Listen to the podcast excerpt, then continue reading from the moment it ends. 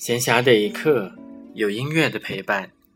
这里是荔枝 FM 四八一六八白谈的片刻，欢迎大家的收听。德沃夏克的名字和波西米亚始终是联系在一起的。一八八九年八月到十一月之间，德沃夏克在波西米亚的维索卡写下了他的第八交响曲。